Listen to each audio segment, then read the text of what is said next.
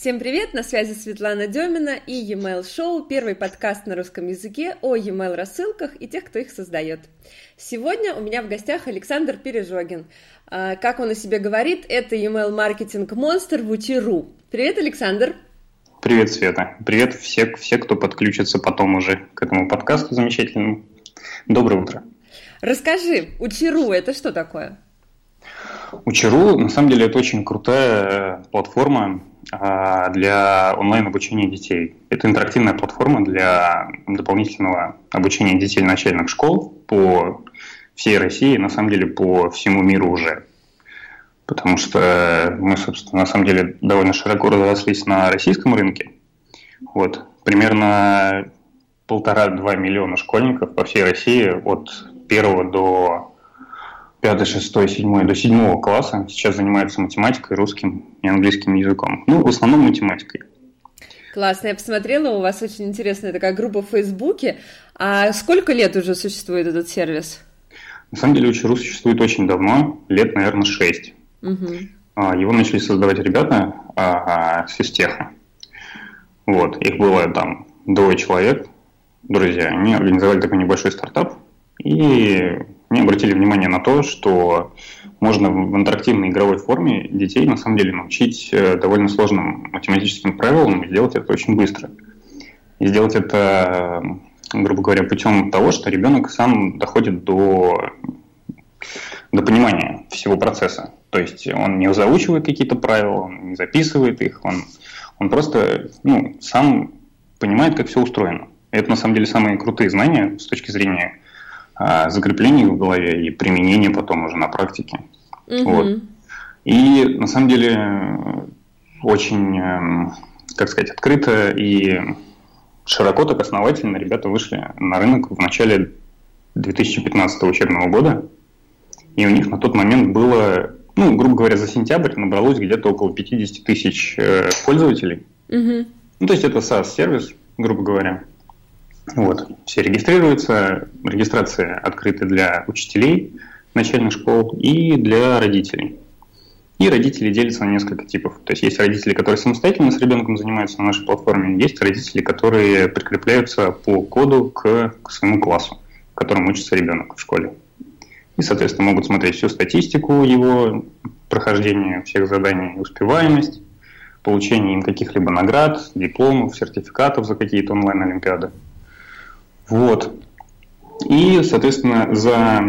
в начале 2015 года учебного а, всего было в команде человек, наверное, 6. То есть ребята сидели а, в маленькой квартирке в Столовом переулке. И такой это был прям ну, стартап-стартап. Uh-huh. Они ходили сами пешком в школу, их там не пускали охранники, говорили, надевайте сменку, и типа, никакой не пустим. Вот, и потом в итоге им удавалось, ну, в лучшем случае добраться до директора школы, выше директора школы это было очень сложно подняться, и, потому что, ну, были директора, которые лояльно относились к этой затее и, в принципе, лояльно относятся к каким-то новым технологиям в образовании. А есть директора, которые, ну, так, очень скептически к этому относятся и не позволяют этой идее вообще куда-то проникнуть и в школу, или если там куда-то выше, не дай бог, это вообще беда. Вот. И к 2000, к концу 2015 года а у них уже было в районе там, 300 тысяч пользователей, уже там 10 человек. Если сравнивать сейчас, то сейчас у нас фу, в районе миллион двухсот там учителей, родителей и двух миллионов учеников по всей России. У нас там штат в районе 200 человек. То есть вы за год в, по пользователям выросли почти в 4 раза, да? Да, это на самом деле бешеный рост. Я пришел к ребятам, кстати, год назад, ровно, в начале мая как раз это было. Тоже были праздники, и я после праздников сразу к ним вышел. И получается, что я вот практически ровно год сегодня работаю в вечеру. И там просто-просто, ну, бешеный. А как ты думаешь, с чем связан такой рост? Я думаю, рост связан а, с тем, что это действительно работает и это действительно увлекает детей, и это проходит таким образом, что, ну, понимаешь, очень многие учителя э, в начальных классах, они ищут новые методики обучения детей, новые какие-то практики, они постоянно чем-то увлечены, ну, это в лучшем случае. На самом деле большинство учителей хотят, чтобы а, дети в их классе были увлечены занятиями, mm-hmm. увлечены учебой и так далее. А платформа наша позволяет делать это реально весело. Весело и интересно. Если вот кому-то будет просто интересно посмотреть, что дети думают о том, как устроена платформа и как на ней учиться, просто можно зайти на YouTube, набрать учеру, и вы увидите какое-то невероятное количество записей детей, которые ведут блоги о том, как они занимаются на учеру, что они там делают. Классно. И это, это никак не продвигается нами, то есть это продвигается таким образом, что, в принципе, какие-то влоги, какие-то видосы на ютубе становятся популярными, дети начинают... А, детей это тоже начинает захватывать, и, собственно, они начинают снимать ну, обо всем, о чем они могут сказать, обо всем, что они видят и чем они занимаются и так далее. Поэтому очень много видео с тем, как дети занимаются в нашей платформе. Очень интересно то, что вот новое поколение детей эм, какое-то особенно умное. Или мне такие дети попадаются, или в целом э, новые ты, технологии. Ты, ты да, прости, что я тебя ага. перебил. Ты действительно права, потому что мы очень часто сталкиваемся с такими детьми, которые могут, допустим, что сделать? Они могут... А, у нас иногда попадают такие случаи, когда в техподдержку приходит скриншот а, какого-нибудь задания, и там, значит, а, на карточке с заданием, с примером, а, есть какой-то текст. И этот текст э, переделан. То есть там просто написано что-то матом, и нам пишет э, в техподдержку какой-то человек и говорит, ребята, что такое? Что случилось у вас там? Почему у меня отображается какая-то матершина на экране? И мы начинаем копаться и думать, блин, реально, откуда это вообще вылезло? И оказывается, что ребенок просто открыл настройки браузера, вытащил код, нашел там этот текст, поменял его, сделал скриншот и сам написал нам техподдержку. Ну, то есть вот, они, они делают вот так. Да, очень интересно. Я была а, несколько недель назад в Санкт-Петербурге, выступала на конференции «Найди свой трафик». И там угу. выступал парень, 14-летний, который рассказывал, причем выступал в зале, сидело, ну, человек, наверное, 400, а, и он рассказывал о том, как он занимается продвижением компании в интернете, что делает мультиканальные лендинги, настраивает mm-hmm. рекламу, анализирует статистику, причем он рассказывал про круче многих взрослых, которые уже много-много лет выступают на конференциях, имеют свои агентства и так далее. Конечно, зал был в шоке, причем он выступал так, как будто бы последний последние лет пять он только и делает, что выступает на конференциях, вовремя шутил, очень uh-huh. саркастично общался с залом. Ну, то есть это был совершенно готовый уже э, к открытию там своего бизнеса, да, продвижению человек, и при этом uh-huh. ему было 14. Я просто в шоке была. Круто. Очень интересно. Ну, а ты чем занимаешься в этой компании? И вообще, как вот ты пришел в email маркетинг? Расскажи. О, это на самом деле произошло, ну, как мне кажется, больше случайно, чем как-то специально, вот, потому что а, началась у меня история с того, что вообще первая моя работа началась в а, мебельной компании, это интерьерные салоны в Москве, которые продают мебель итальянскую, английскую, немецкую, ну, в основном Италию. То есть это премиальный такой сегмент – там была очень долгая история, связанная с тем, что мне там досталась часть этой компании по наследству, и я с 18 лет начал как-то в нее вливаться. Ну, то есть начал как-то работать там. Вот, сначала я работал э, консультантом в мебельном салоне, ну, в интерьерном салоне внутри. То есть я просто консультировал людей, которые приходили. Потом mm-hmm. я начал э, делать э, дизайн интерьеров, работал там интерьерным фотографом, Потом, значит, э, настал какой-то момент, когда нужно было организовать колл-центр для того, чтобы обеспечить какую-то техподдержку, ну и вообще этот процесс наладить. Mm-hmm. Вот. И, соответственно, я предложил это сделать, сделал с нуля колл-центр, там у меня был человек, наверное, 8. А, и работал я, работал, и до какого-то момента, пока я не увидел, как у нас там одна была женщина, она по должности руководителя отдела по поддержке продаж.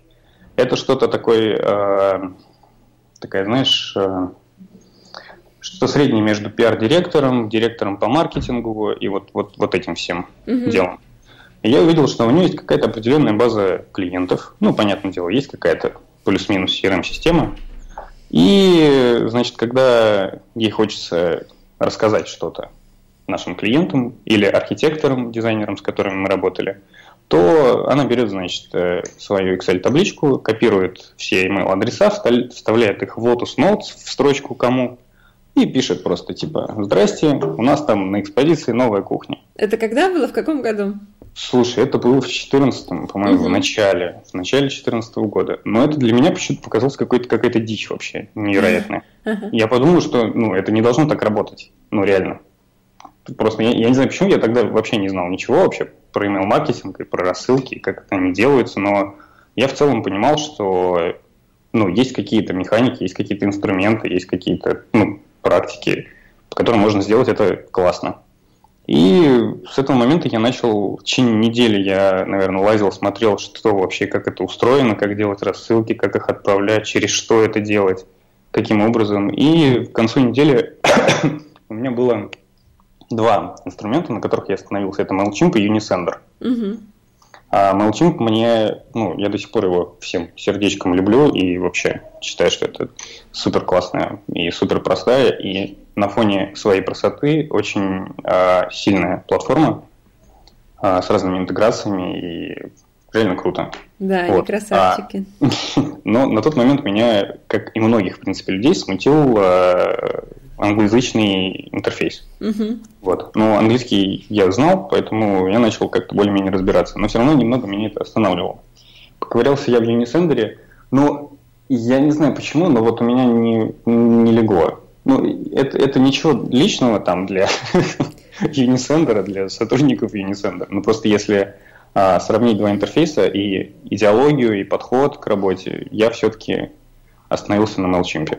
Угу. Вот. И начал, собственно, читать их блог, начал смотреть, как это все устроено, зарегистрировал там аккаунт, подтвердил домен, настроил все DKIM, SPF записи, прикрутил туда интеграцию с сайтом, с какими-то формами, начал собирать какие-то штуки в офлайн режиме. У них есть крутое приложение, которое устанавливается на iPad, и оно ставится где-нибудь типа на каких-то мероприятиях или ну, на каких-то офлайн мероприятиях, когда люди приходят там на какую-то выставку или на какую-то презентацию, и у них, значит, стоит место, ну, знаешь, как бывает, стоит какая-нибудь чашка стеклянная, и все говорят, киньте туда свою визитку.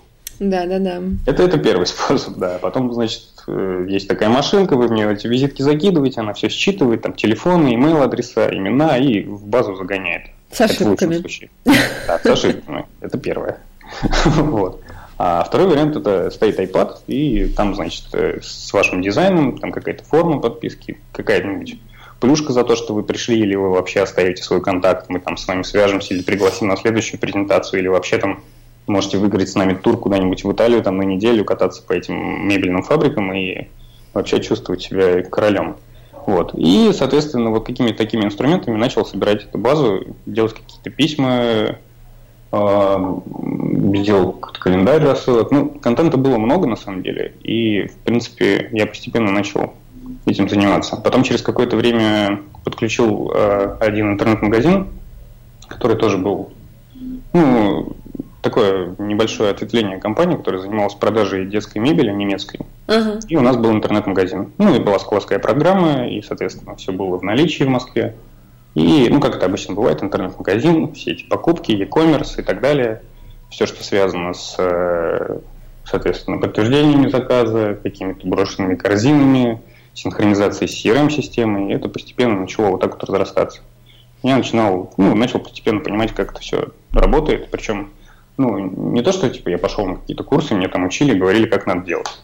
А я просто сидел там, читал какие-то блоги, статьи, сам пробовал что-то делать, смотрел на какие-то показатели. Ну, база была небольшая, клиентов, в принципе, было не очень много, потому что, ну, мебель дорогая, это такой премиальный сегмент. И была возможность э, реально общаться с этими людьми. Помимо э, рассылок, получать какой-то фидбэк э, по телефону или вообще, когда эти люди приходят непосредственно в салон угу. или по завершению каких-то проектов. И вот как-то постепенно я собственно, начал этим заниматься. Понятно.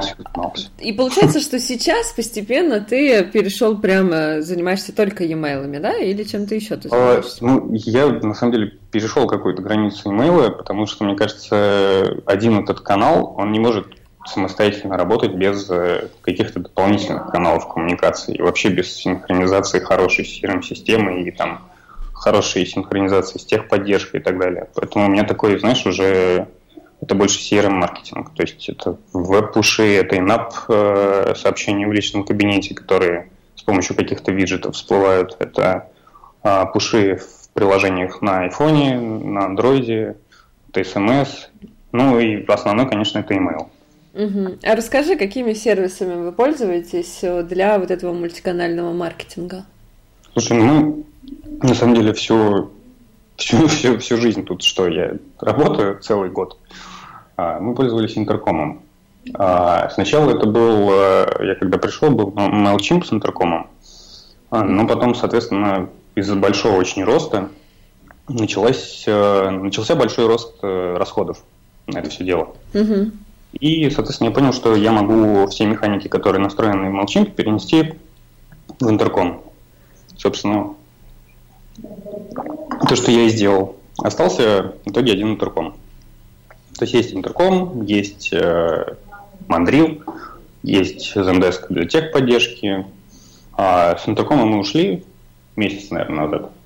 Потому что, ну, по своим там соображениям, но я считаю, что на самом деле это очень крутая платформа CRM-маркетинга с э, крутыми очень инструментами, аналитикой, но она не очень глубока точки зрения имейла. То есть вот если мы привыкли, что все ESP-платформы предоставляют довольно крутую аналитику, углубленную, то в Интеркоме этого нет. Интерком, э, что в нем очень круто, он мыслит определенными целями.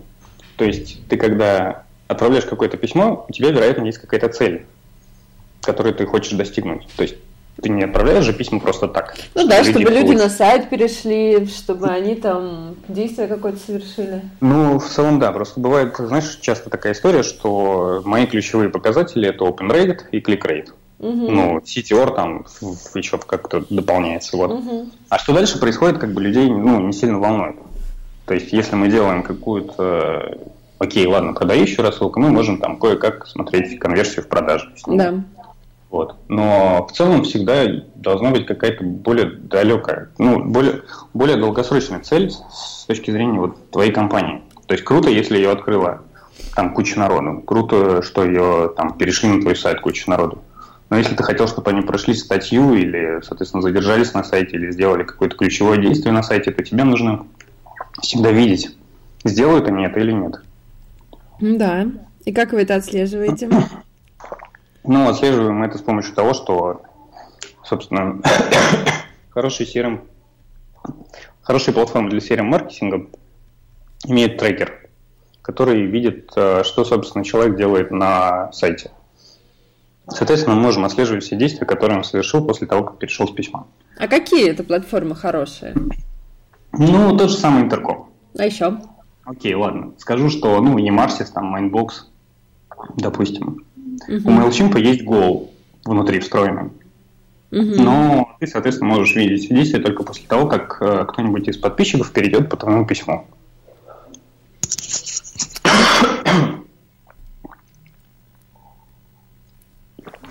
так. Смотри. Ну, просто, допустим, какой-то пример тебе скажу. У меня был какой-то сегмент э, клиентов. Допустим, 100 тысяч человек.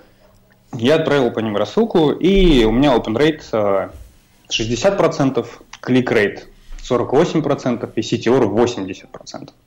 Это крутые показатели? Ну, вроде бы да. Вот. А если смотреть глубже, то я хотел, чтобы они совершили определенное целевое действие на сайте. Угу. И я вижу, что там конверсия в это целевое действие, ну, 3%. Угу. Это значит, плохо работает страница. Да. Непосредственно. Да. Соответственно, нужно как-то понимать такие моменты и понимать, что нужно сделать для того, чтобы увеличить этот показатель. А за что же тогда, получается, отвечает у нас email-маркетолог?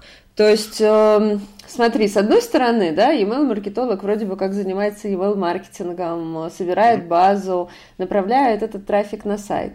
И обычно есть человек, который отдельно от email-маркетолога да, занимается сайтом. И вот в данном примере вроде бы как email-маркетолог сработал хорошо, да, а человек, который занимается сайтом, сработал плохо. Ну, в целом ты правильно говоришь. Тут это компетенция, на самом деле, email-маркетолога больше. для таких показателей. Но в целом нужно преследовать, если тебе нравится то, что ты делаешь, тебе нужно преследовать какие-то бизнес-цели. Тебе нужно общаться всегда с остальными людьми из маркетинга и, в принципе, из бизнес-направления. Понимать, какие у компании вообще цели. То есть, если это продажи, то, блин, ну ты должен как-то поддерживать эти продажи своими рассылками. Круто, если ты пишешь там, я не знаю, какую-нибудь офигенную тему. Все открывают твои письма. Ты пишешь круто письмо, все его читают. Ну, здорово, да. Но все-таки в целом нужно смотреть всегда, допустим, какие-то ключевые показатели по email-каналу. Трафик на сайт, продажи, там какая-то определенная лояльность, которую тоже можно по определенным методикам и практикам вывести, определить. То есть лояльность твоей вообще аудитории. То есть все понимают, что лояльность это какая-то такая штука, которую ну, сложно измерить. На самом деле измерить ее можно. Расскажи, как. Ну, есть э, на самом деле определенные практики, которые показывают э, коэффициент лояльности твоей аудитории к твоему бренду. Ой, Свет. Да. Если ты не против, я схожу, возьму стаканчик водички. Давай. Удобно будет? Да, да, иди, иди. Давай, отлично. Угу.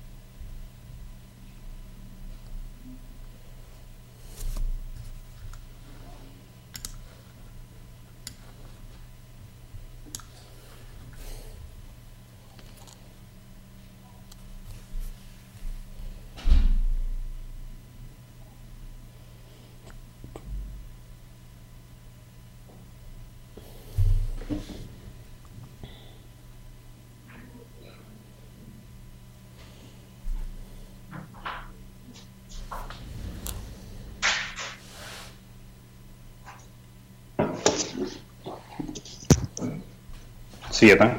Да. Я здесь. Отлично. Давай да. продолжаем. Мы остановились на лояльности твоих пользователей. Да, как определить а, лояльность? В целом есть э, пользователи делятся на несколько типов. А, промоутеры, нейтралы и деструкторы. Это такие ребята, которые либо сильно хвалят, либо особо ничего не делают, но положительно относятся, и те, которые ругают.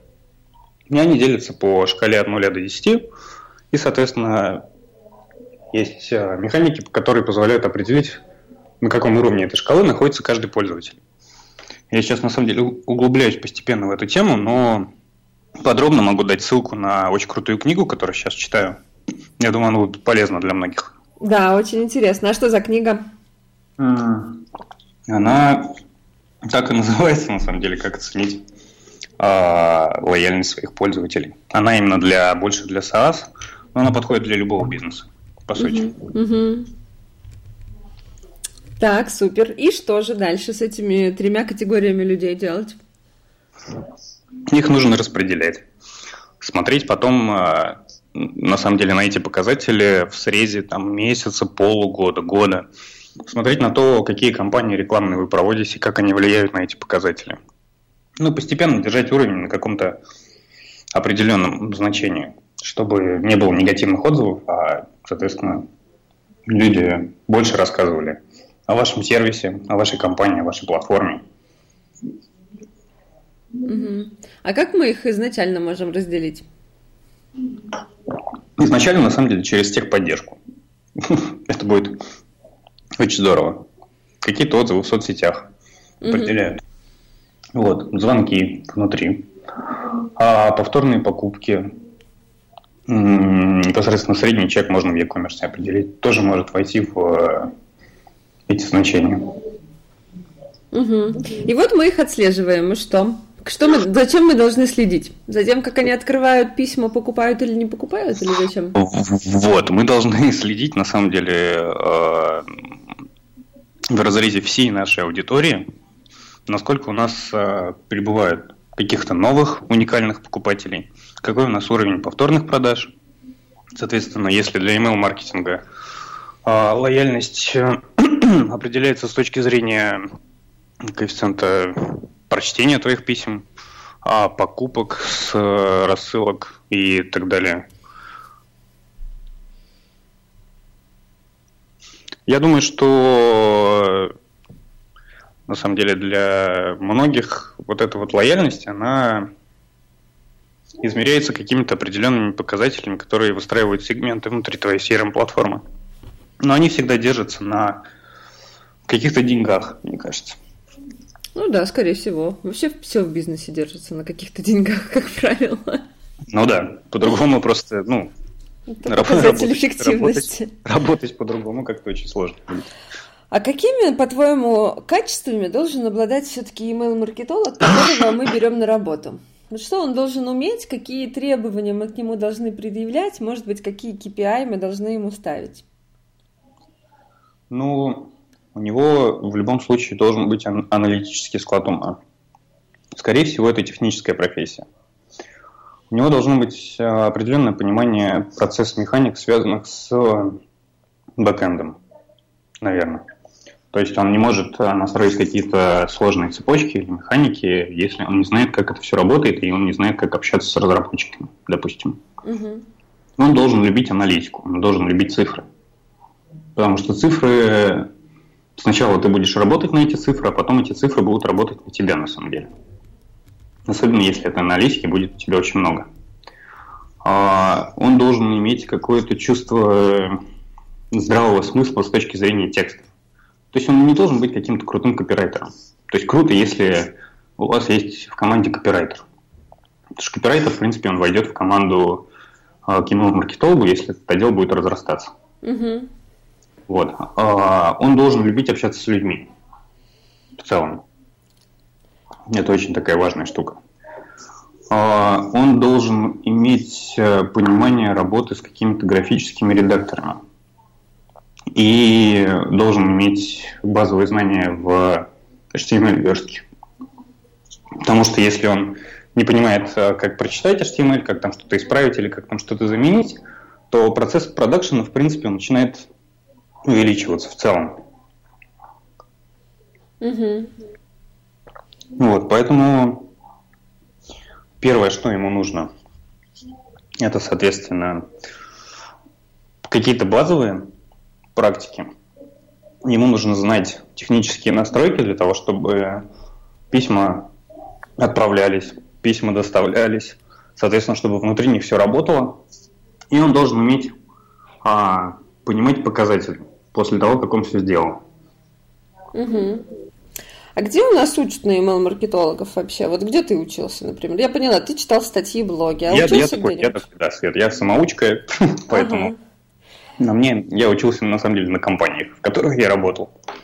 Да, это хорошая учеба. Вот э, все-таки сейчас э, профессия email-маркетолога да, набирает обороты, а, людей становится все больше, многие маркетологов переучивают под email-маркетологов. И все ищут, где бы их научить. Но, тем не менее, вот то, что я вижу, большинство курсов, они направлены в основном на совсем начальные знания. То, в принципе, что можно, да, легко найти в интернете, и то, что там куча статей, и если ты достаточно усидчивый, ты можешь их пособирать. А где же вот учиться email-маркетологу, который уже что-то понял, уже чему-то научился, но ему теперь нужно идти в глубину, там, изучать верстку, изучать не знаю, там, как работают системы с точки зрения технологии. Где-то можно этому вообще научиться? Слушай, ну, мне кажется, самый крутой пример для этого – это какая-то стажировка. Стажировка в каком-то агентстве.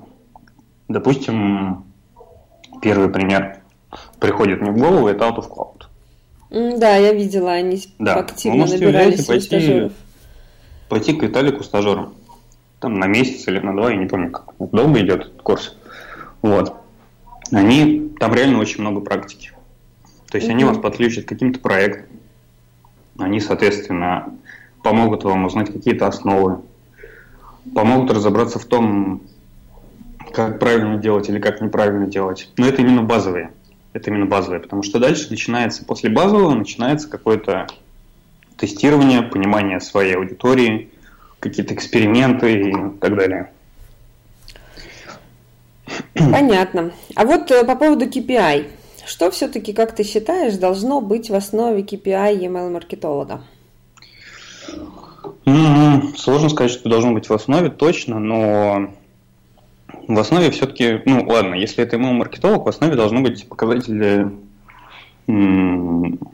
доставляемости, показатели жалоб на твои рассылки, показатели open rate, click rate, они всегда, ну, они всегда есть и будут, и они на самом деле где-то вот на таком а, фундаментальном уровне. Дальше идет, а, ну, то есть помимо того, что мы можем увидеть э, мы уже можем понять, сколько людей вообще в принципе читают твое письмо. Да.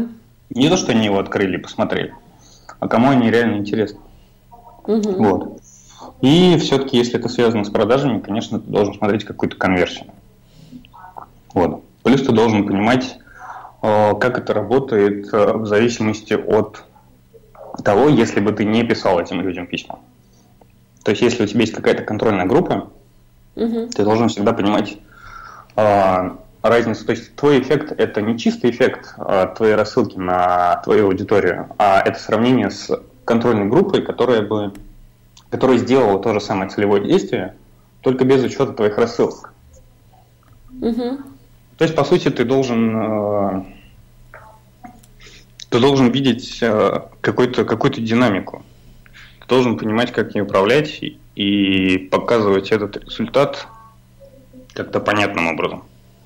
Ну, для любого человека из какого-то бизнес-направления в твоей компании, который заинтересован в продажах и так далее. Вот интересно, все-таки у нас получается с тобой, что email-маркетолог – это такой технарь, но при этом он должен быть, ты говоришь, должен любить общаться, то есть он, по идее, должен быть экстравертом, хотя вроде технари в основном в большинстве своем интроверты. А, и помимо этого он еще должен уметь работать с текстами. То есть получается такой у нас многорукий многоног, который должен объединять в себе вообще все качества супермена, маркетинга и писать тексты он умеет, и технарить, и что только он не умеет. Мне кажется, достаточно сложно, да, такого человека найти. Такого человека найти сложно, но этот человек в целом должен а, уметь этот процесс структурировать. Он должен иметь возможность э, понять, что он может автоматизировать для того, чтобы, соответственно, прикладывать больше усилий на какие-то более важные вещи. Он должен понимать, как выстраивать работу дизайнера, как выстраивать работу разработчика, как э, подключать к этому всему делу копирайтера, верстальщика и так далее. То есть он должен, в принципе, понимать весь определенный э, продакшн в этом смысле. Ну, просто знаешь, как бывает, у некоторых э, компаний этот продакшн занимает там неделю. То есть есть э, какой-то календарь расписания рассылок новостных, да. но они отправляются каждый вторник, как угу. все любят, там в обед или в среду. В 11 утра. Да-да-да, все, все вот там. Сразу получаем все-все письма, и мы очень-очень много всего узнаем в этот день. Вот.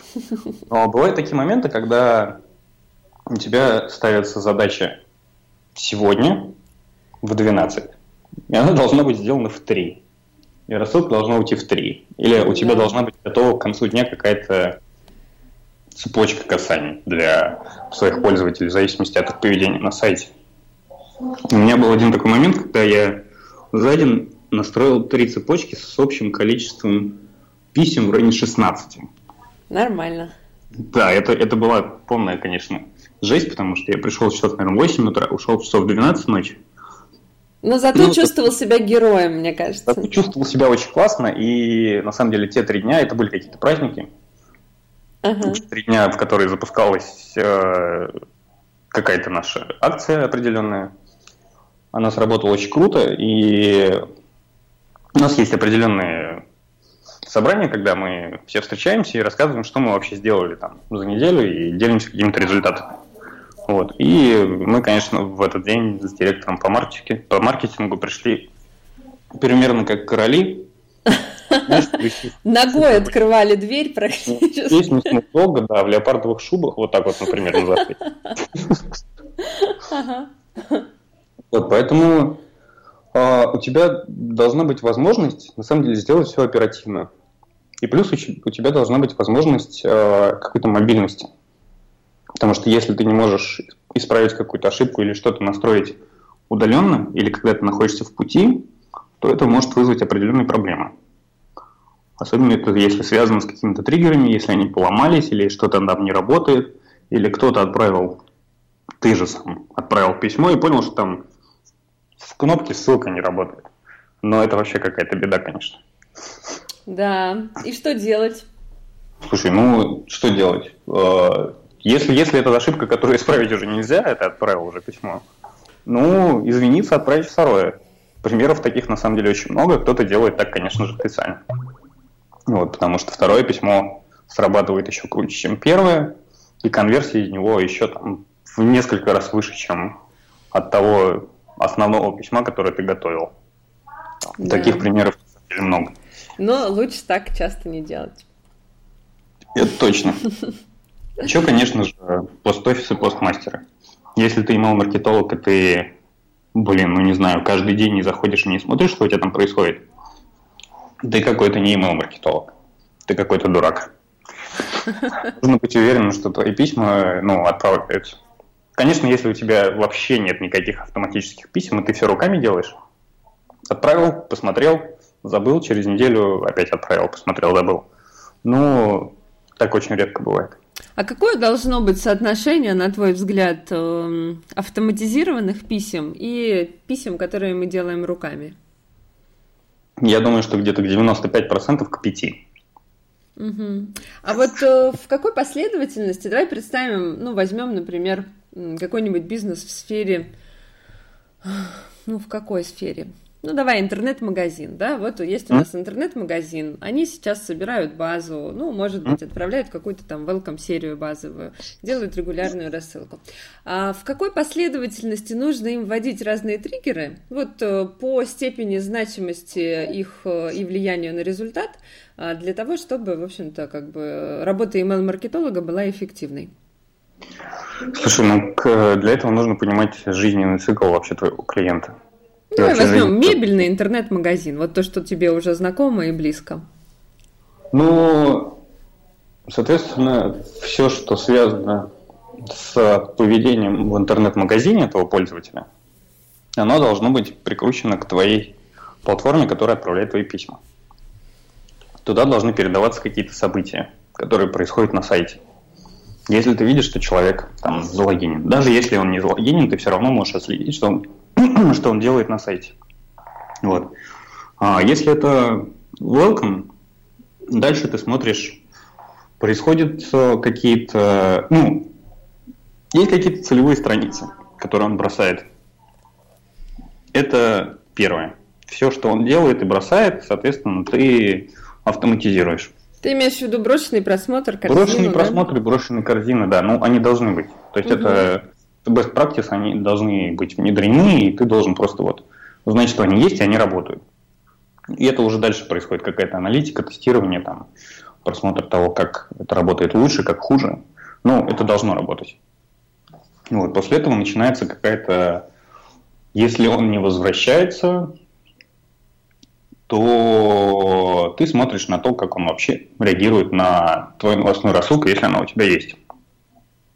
Если он совсем не возвращается, ты начинаешь его как-то реанимировать, реактивировать, все что угодно делать с ним, как любят говорить. Вот. Соответственно, если не происходит покупки, то ты в любом случае должен предложить ему какие-то более выгодные условия на определенных этапах. То есть ты должен расписать себе такое roadmap, а, когда человек входит в первый контакт его с компанией, и конечное какое-то определенное действие. Допустим, на первом этапе это первая покупка. Ты должен понимать э, все шаги, и ты должен понимать, куда они разветвляются. И как только он переходит э, из одного этапа в другой, то должен срабатывать какой-то триггер. То есть ты должен понимать, что он перетекает из одного сегмента в другой. Точно так же это вот очень удобно сделать по какой-то RF-таблице который все очень любят. Ну, это в e-commerce очень хорошо работает. И очень много об этом рассказывает э, Дмитрий Кудренко по mm-hmm. поводу RF-таблицы и по поводу сегментирования насчет, ну, именно на фоне вот этой RF-таблицы. построение сегментов.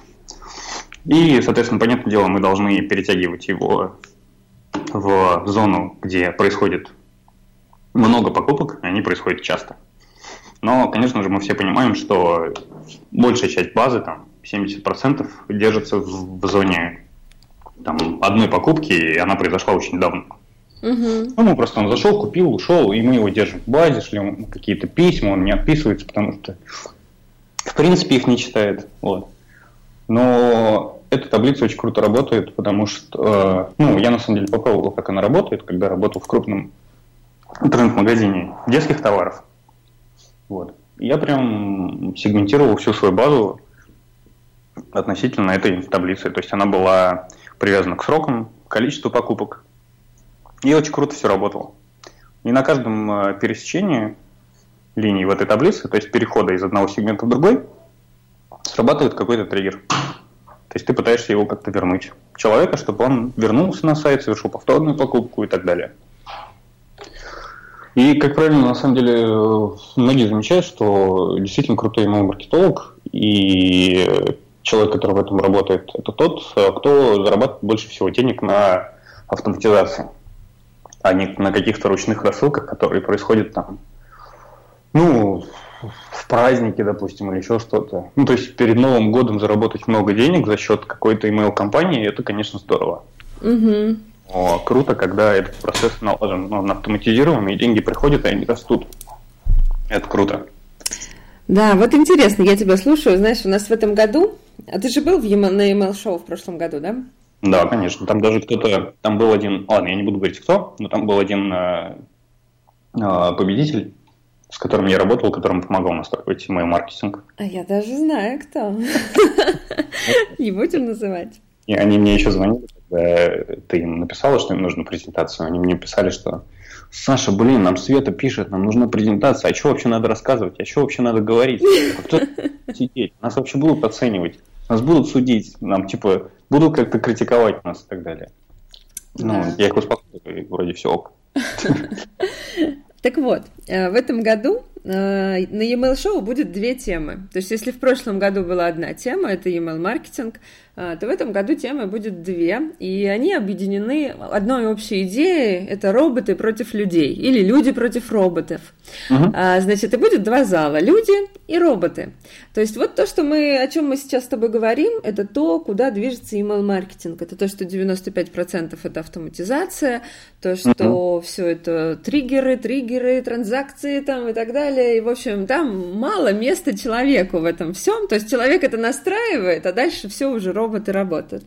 И да, есть да, также да. другое направление, которое сейчас э, очень активно развивается, это контент-маркетинг, и это такая мода последних, наверное, двух, э, двух лет, когда все начали прям вот контент, контент, контент это король там и так далее. И вот эти два э, течения борются друг с другом. И вроде бы понятно, что решение, оно на пересечении этих течений. Ну, в любом случае, да, и когда ты умеешь использовать и контент, и автоматизацию. Но все-таки интересно, кто на конференции у нас победит. И люди, когда будут регистрироваться, они будут изначально при покупке билета выбирать, они за роботов или они за людей. И выдаваться будут бейджи роботов и людей, угу. статистика вестись, кто за роботов, кто за людей. Все, ну, ну, как обычно, масштабно невероятно. Я понял. Ну да. Так вот, э, вопрос какой? А ты, э, когда будешь выбирать, ты вот будешь выбирать роботов или людей все-таки? Слушай, я буду выбирать людей. Людей? Да. Это человек хорошо. Будет, э, человек будет, человек всегда думает головой, и человек, человек настраивает все что, все, что делает робот, по сути. Робот не может увидеть каких-то... Знаешь, бывают какие-то моменты, когда ты смотришь статистику и понимаешь, что что-то не так. Ты не можешь понять, что не так, но вот что-то не так особенно если у тебя очень много цифр. И где-то там ты откапываешь какую-то ошибку или в или в каком-нибудь, э, не знаю, ссылке, которую ты сам сделал, которая собралась там с каким-нибудь токеном, который должна была перевести клиента на одну страницу, залогинившимся уже, она перевела его на другую страницу, ты это проверил, ты открыл а, какие-то реальные письма, уже собранные, которые входят непосредственно человеку, потыкал там кнопки, понял, что где-то вот все не так, ну, роботы, конечно, очень упрощают жизнь с точки зрения того, что, мне кажется, все придет к тому, что у тебя будет несколько шаблонов, которые не будут содержать внутри себя какой-то контент. А робот будет анализировать... Да-да. Да. Робот будет анализировать непосредственно все твое поведение, которое происходит, и наполнять это письмо. Угу. И отправлять человеку.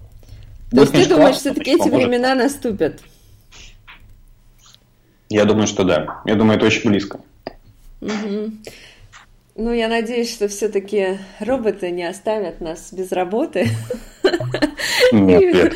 И мы будем также заниматься email-рассылками, которые интересны людям. Человек, понимаешь, э, человек, который э, собственник бизнеса, мне кажется, ему очень сложно будет общаться напрямую с роботом, который для него зарабатывает деньги. Ему нужен будет все равно человек, который всем этим делом занимается. Человек, который будет общаться с роботом. Человек, который будет общаться с роботом. Да, да, согласна с тобой. А, а вот скажи еще мне такой вопрос, пожалуйста. Ты, э, получается, работаешь, ну, то есть вы делаете сервис для учителей и для родителей, ну, а в итоге для детей. Да, Кто все-таки ваши клиенты? Ваши клиенты это родители, учителя или дети? О, все-таки наш, наш конечный клиент это не клиент, мы делаем, мы стараемся делать образование лучше. Ну, то есть это, конечно, круто, мы стараемся зарабатывать. Ну, но если говорить про клиентов, то клиенты это наши родители. Потому что для учителей, для школ, для учеников платформа абсолютно бесплатна. В определенные часы, в, во время школьных занятий и так далее. Есть определенные ограничения, и, соответственно, если родитель хочет снять эти ограничения, он видит, что ребенок очень увлечен процессом обучения, то он эти ограничения снимает за определенную сумму. Угу. Но решает в итоге все равно ребенок, да, будет он дальше этим пользоваться или не будет? Ну, конечно, если ребенок не занимается, родитель, соответственно, не будет э, как-то продолжать э, его обучение на нашей платформе. Угу. Поэтому ребенок все-таки, вот если он увлечен, и наша задача детей увлекать обучением. А на, ко- на кого в итоге направлен ваш маркетинг? На родителя? Больше на родителя, да. Угу. А письма Учитель... тоже на родителя? А письма на учителей и на родителей. Угу. То есть, если с точки зрения учителей, то это какие-то сопроводительные письма, это новостные рассылки, связанные с а, изменениями, а, с добавлениями новых курсов, с запуском наших онлайн-олимпиад, со статистикой еженедельной, которая собирается для учителей по их, по их ученикам. А если говорить про маркетинг и про деньги, то это, конечно, родители. Угу. И что вы пишете? Как вообще устроена структура вот вашего email маркетинга? Есть ли у вас там вот эти триггеры, да, когда они срабатывают? Есть ли RFM анализ? Ну вообще какие вот что за рассылки у вас? Ну в основном очень много автоматизации по жизненному циклу, по использованию платформы. Угу. То есть, э, когда ученик только регистрируется, когда он первый раз заходит в личный кабинет, когда он начинает решать э, задания, когда он проходит 50% курса, когда он проходит весь курс. Соответственно, мы стараемся двигать учеников через э, учителей и родителей. То есть мы по большей степени смотрим на поведение детей, и реагируем письмами для учителей и родителей. А что вы пишете? Вот э, ребенок зашел, например, э, и прошел там несколько уроков. Что будет? Ну, родителям мы пишем, что он делает, какой он молодец. Если в определенный момент он сталкивается с определенными ограничениями, если он это делает часто, то мы понимаем, что ребенок очень увлечен процессом обучения. И, соответственно, нужно как-то родителю об этом напомнить, намекнуть mm-hmm. и похвалить ребенка и сказать, что есть возможность, ну, чтобы ребенок занимался в том темпе, в котором ему нравится а не так, как, собственно, он занимается сейчас. Угу. Ну, донести полную информацию о том, как действительно ребенок занимается, особенно если он занимается в школе. Если он не дома занимается, если он занимается в школе, то это очень важно, чтобы родитель знал о его успехах, о том, что он делает и так далее. И о том, а, что ребенок бы хотел заниматься и дома, а не только в школе. Ну, соответственно, дети обычно делают. У детей есть свои логины, пароли, они генерируются, когда их регистрирует учитель с платформы. И дальше, соответственно, они сами начинают туда заходить, но если они сталкиваются с какими-то ограничениями, они могут просто не говорить родителю о том, что это происходит. Угу. Допустим. Наша задача донести до родителей эту информацию. Угу. А какой-то контент есть у вас? Ну, у нас, по сути, нет, э, на самом деле, сейчас какого-то блога или новостных рассылок. А, весь контент наш связан с образовательными курсами. У нас есть мультфильм для детей, который называется «Заврики». Очень крутая штука. Дети, дети очень смотрят увлеченно. Это мультфильм, это одна серия или это целый сериал? Не, у нас, у нас, у нас уже первый сезон прошел, там 6 или 7 серий. То есть они на главной странице, внизу в подвале есть э, раздел «Заврики». И вы отправляете это тоже по e-mail, да? А, да, потому что на самом деле э, в любом случае ты должен понимать, э, каким каналом пользователю в данный момент времени удобно пользоваться, но email все-таки работает ну, лучше в общем как бы, объеме коммуникации с пользователем. Понятное дело, если он э, сейчас на сайте он что-то делает, то какой смысл ему писать письмо? Он полезет в почту смотреть? Нет. Напиши ему прямо в личном кабинете. Все если хочешь что-то до него донести, какую-то информацию или какой-то контент. Если его нет на сайте, он домой не заходил, ну, напиши ему, что заходи, продолжай заниматься и так далее. То есть нужно а, Это все такой... делаете вы с помощью Intercom а, да, автоматически? Ну, уже не делаем. А сейчас куда вы ушли? Я так и не спросила. Но я скажу, куда мы ушли. Мы ушли на Mindbox. На Mindbox. Да. На самом деле мы ушли туда и активно сейчас с ребятами работаем. И с Ваней я очень часто общался, и еще, на самом деле, другую компанию, в которой я работал, я хотел перевести на Mindbox, но что-то не сложилось. Ну, То короче, я давно хотел с ними поработать, и вот мне наконец-то это удалось. Mindbox очень интересные кейсы выкладывает. Я прямо с удовольствием читаю. Ну, Надо пригласить их на подкаст. Пригласи Ваню. Он расскажет вообще просто миллиард интересных вещей, и я думаю, всем будет интересно послушать. Потому что я, я вижу часто, что его кто-то зовет, но это такая аудитория, знаешь, ну, больше какие-то типа а, владельцы бизнесов или просто какой-то общий маркетинг, или просто связанные непосредственно с e-commerce в России, но mm вот какие-то такие, ну, грубо говоря, узконаправленные истории, как твой подкаст. mm Мне кажется, должен иметь такого человека, Боровикова у себя. Обязательно позову, спасибо. Я думаю, с радостью. Хорошо, э, я поняла, как у вас устроена работа примерно. Угу. Значит, э, а как вы исследуете э, свою аудиторию? То есть вы общаетесь с ними, как вы описываете вот этих аватаров, вы с ними разговариваете, или вот все это происходит через техподдержку? Ну, мы с ними на самом деле разговариваем, они нам звонят, мы им пишем, а с учителями мы вообще работаем живьем, мы приходим в школу и работаем с ними там. То есть мы можем получить фидбэк прям реально человека, который стоит напротив тебя. Ты Смотрите, как email-маркетолог тоже это делаешь или нет? Да, да, я хожу в школы, провожу уроки там с детьми. Это Серьезно? на самом деле очень крутая, да, это очень крутая практика, потому что ты видишь реально, как работает продукт, ну, над которым работает вся твоя команда. Угу. Это невероятно круто. А, ты видишь а, разрыв, допустим, а, детей, которые учатся в первом классе и в третьем классе.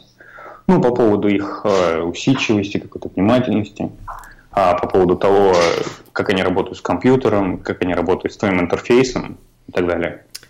Ага, Но нет. дети, дети очень круто реагируют на это все, им нравится. И у нас проходят очень э, масштабные онлайн-олимпиады, а у нас есть олимпиады по математике, русскому языку, предпринимательству, как ни странно, для детей. И такие межпредметные, которые тоже проходят. Участвуют в среднем там от 500 тысяч человек до 800 тысяч человек. Ого, серьезно? За неделю. Серьезно. Да, очень большая аудитория. Угу. А, и какая часть потом этой аудитории переходит пользоваться ваш сервис? Сначала было распределение такое, что было очень много э, участников Олимпиады и мало пользователей сайта. Угу. Сейчас немножко наоборот. То есть все мы стараемся, если раньше мы проводили э, Олимпиады где-то сторонние совместно с кем-то, то сейчас мы стараемся проводить эти Олимпиады внутри платформы. Угу. Для того, чтобы тебе принять участие в этой Олимпиаде, а, получить красивый сертификат, диплом победителя или еще что-то, то тебе, соответственно, нужно зарегистрироваться и потом э, показать человеку, какой у нас есть внутри контент помимо Олимпиады, становится немного проще. Угу. А вот интересно еще, почему э, вы не делаете э, e-mail рассылок, например, для детей старшего возраста, вот, которые пользуются все равно электронной почтой, наверняка у них есть, или они ее не читают? Ну, яв, явно мы к этому придем, я тебе могу так сказать, но сейчас у нас нет регистрации для детей. Угу. Детей, по сути, нет э, адреса электронной почты. Угу. Мы хотим с ними общаться через личный кабинет, но я думаю, скоро у меня будет такая возможность узнать, что такое, когда твоя аудитория это школьники. Да, это очень интересно. А как вообще это? есть какая-то статистика? Э, школьники пользуются почтой электронной или а, Пользуются нет? почтой, пользуются? и я думаю, ну, пользуются они примерно там, знаешь, где-то шестого-седьмого класса. Где-то угу. так. Угу. Ну да, по сути, когда им нужно регистрироваться в социальных сетях, они все равно должны завести себе электронную почту. Ну, да, да, в том-то и дело. Ну, они очень много где сидят, они очень часто используют интернет. И вот это, кстати, еще один вопрос, который мы занимаемся. То есть, если ребенок очень э, часто проводит время за компом или в интернете, то почему бы не дать ему полезный контент, который ему будет интересен? То есть, помимо того, что он будет проводить много времени, там. Ну, то есть он залипает не бесполезно. Он да. что-то узнает для себя. Угу. Понятно. То есть вы воспитываете таких молодых Эйнштейнов, детей, которые покорят мир в последующем, да? Надеемся. Но мне кажется, за математикой будущее. Опять же, роботы, они без математики никак не могут жить, поэтому... Да. Понятно. А в конце подкаста я всегда задаю такую серию вопросов, э, которая, ну, такой, она интересна многим пользователям. Вот, например, mm. какие два вопроса ты бы сам себе задал, если бы был ведущим этого подкаста? Я бы задал себе вопрос первый, а, связанный с тем, что вообще для меня такое email-маркетинг. Давай. Что для вот. тебя такое, Александр, email-маркетинг? Света, для меня это вообще какое-то типа, это вообще какая-то жизнь для меня. С точки зрения того, что я в этом очень глубоко погряз всей своей головой и мыслями, и меня это очень увлекает. Ну, типа, я постоянно ищу что-то новое, я постоянно ищу какие-то соприкасающиеся темы. Я постоянно смотрю на то, что можно применить для того, чтобы сделать это эффективнее.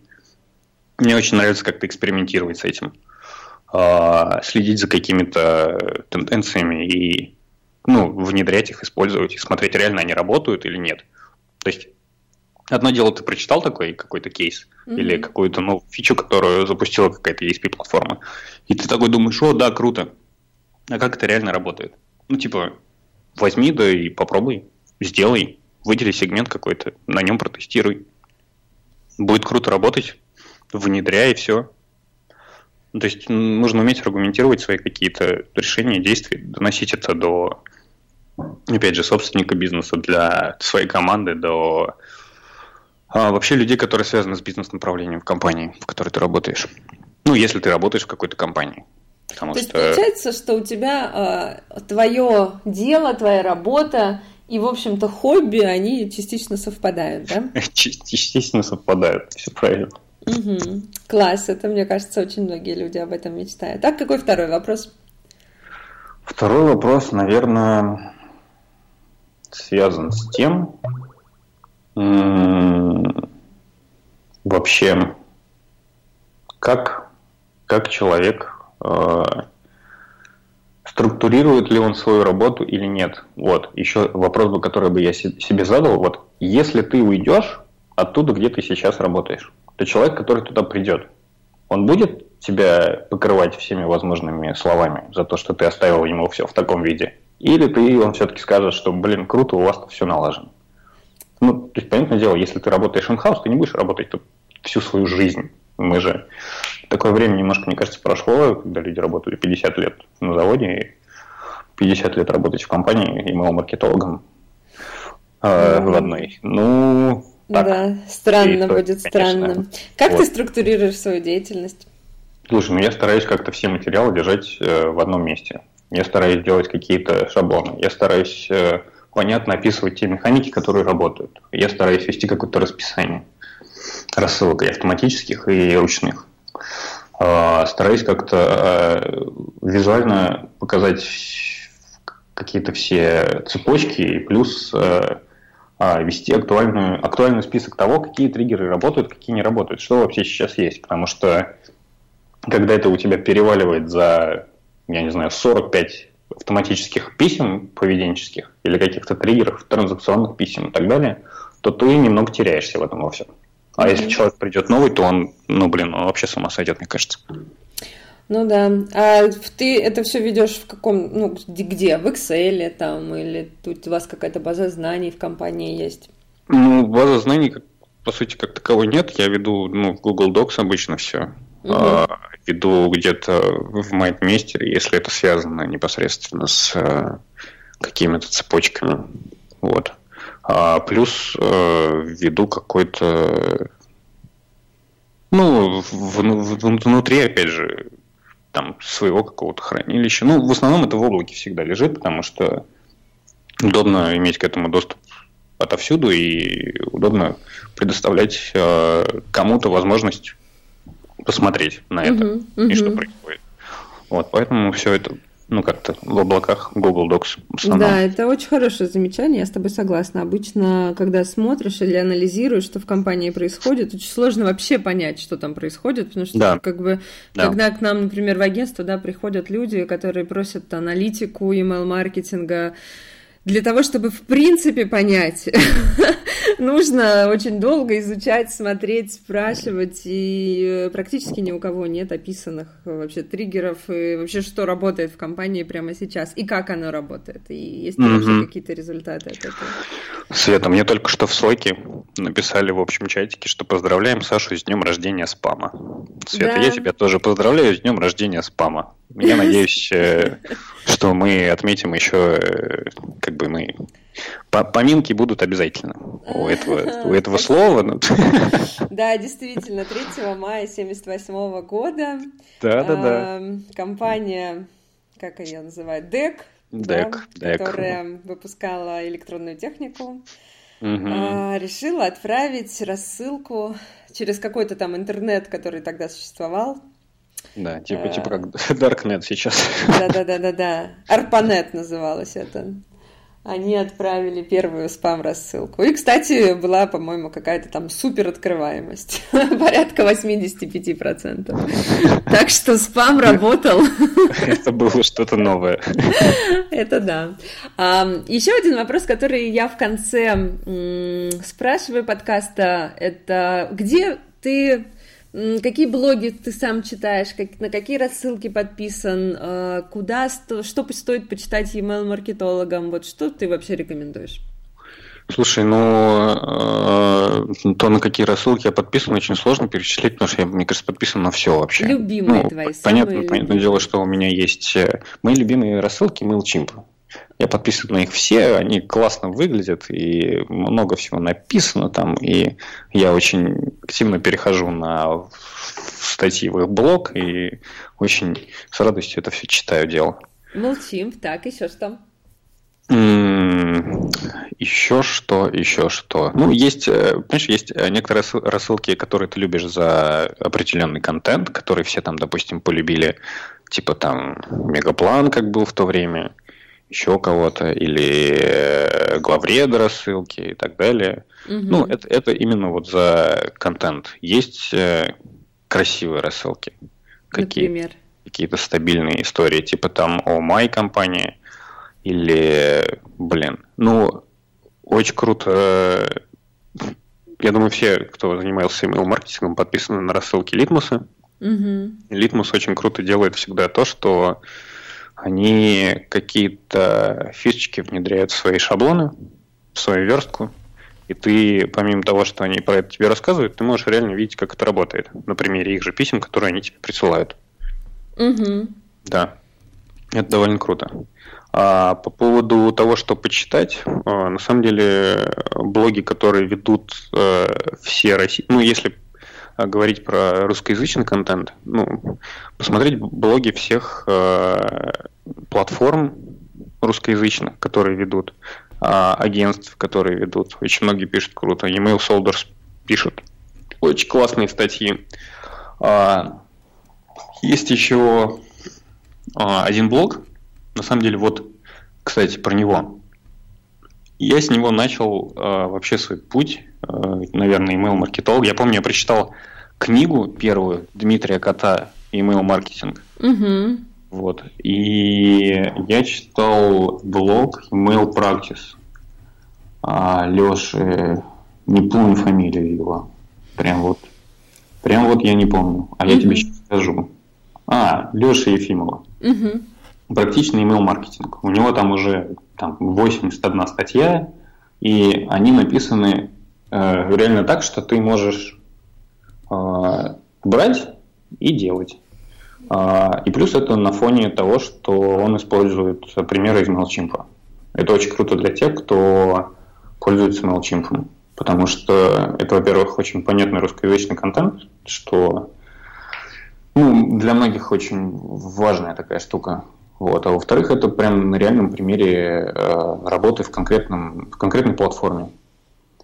А, Дима Кудренко, видео, блог Еспутника и вообще все, что он делает, блин, это просто must read, must have. И прям идите и читайте, слушайте его и следите за тем, где он выступает. Реально, потому что, ну, я не знаю, если ты хочешь э, делать э, реально эффективно, ну, ты можешь делать круто с точки зрения контента и дизайна. Это реально очень многие, ну, все научились делать красивые рассылки и как-то их верстать, и проверять адаптивность, и просто они вообще у тебя на Apple Watch, вплоть до того, что plain текстом вылезают там очень четенько и ровно, вот, но сама эффективность, она, блин, ну, очень важна. И... Идеология страдает, да? Да, и это человек, который вот реально, я не знаю, мне очень нравится его отношение ко всему этому. Вот я примерно, не знаю, двигаюсь, наверное, в том направлении, я примерно так же ко всему этому отношусь, мне это очень дико нравится, и я хочу очень много тестить, экспериментировать и проверять какие-то э, гипотезы реально на, ну, вот на практике. Да, Дима у нас главный идеолог email-маркетинга. Да-да-да. И не При... только всея Руси, но и Украины. Понятно. Вот.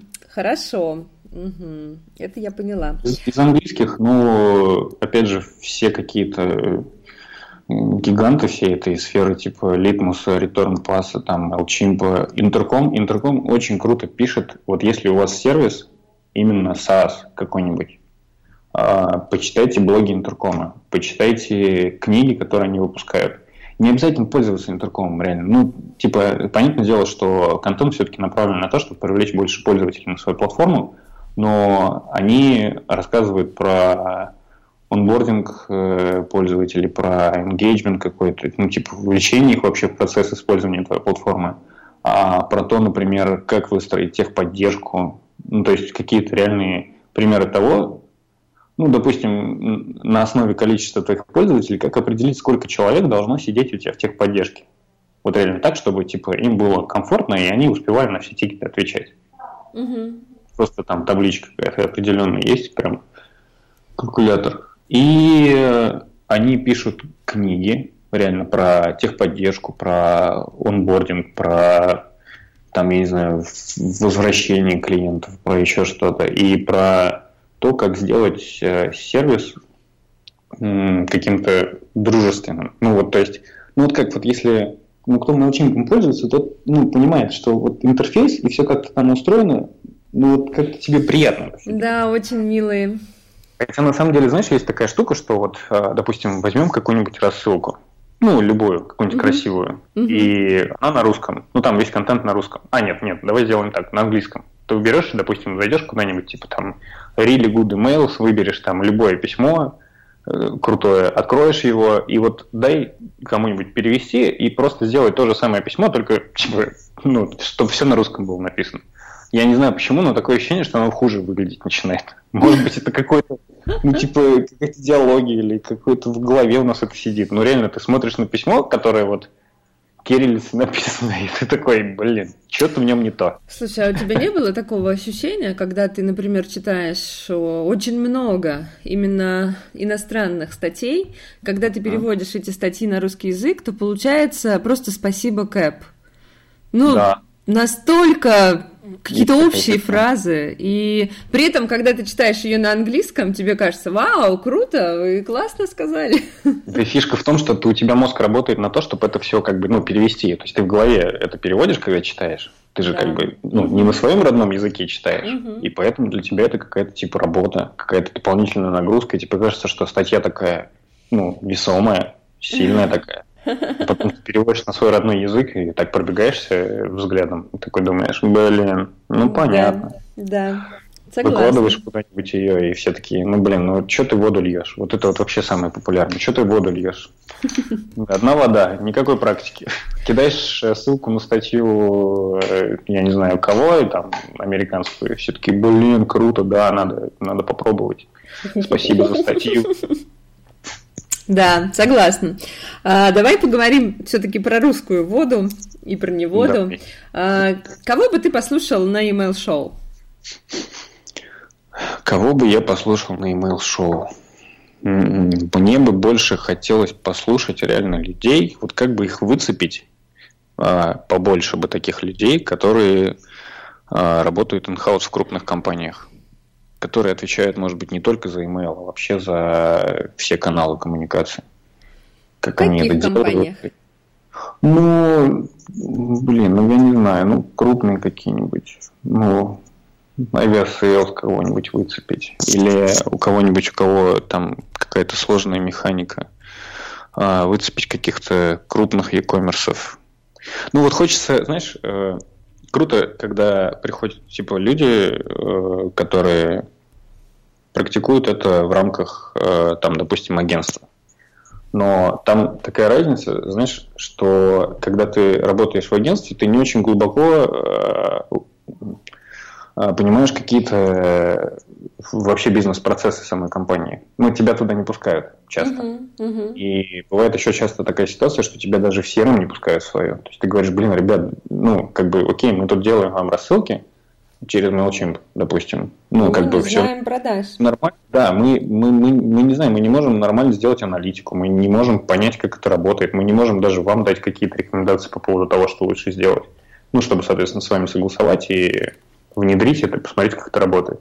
Ну, просто, блин, чуваков не пускают в CRM. Ну, это нормально, конечно, там конфиденциальная тайна и так далее, но есть же всякие NDA соглашения. Ну, блин, составьте, распишитесь и блин, доверяйте таким людям, особенно если вы связались с каким-то агентством, которое очень горит своей работой и реально нацелено на эффективность. Потому что, допустим, вот для примера скажу, а, ребята в Mindbox е, знаешь, как они работают? Как? Они тебе говорят, Слушай, вот какие у тебя ключевые показатели по твоему email-каналу? Вот скажи нам, пожалуйста, какие они, а мы будем работать над тем, чтобы их увеличить.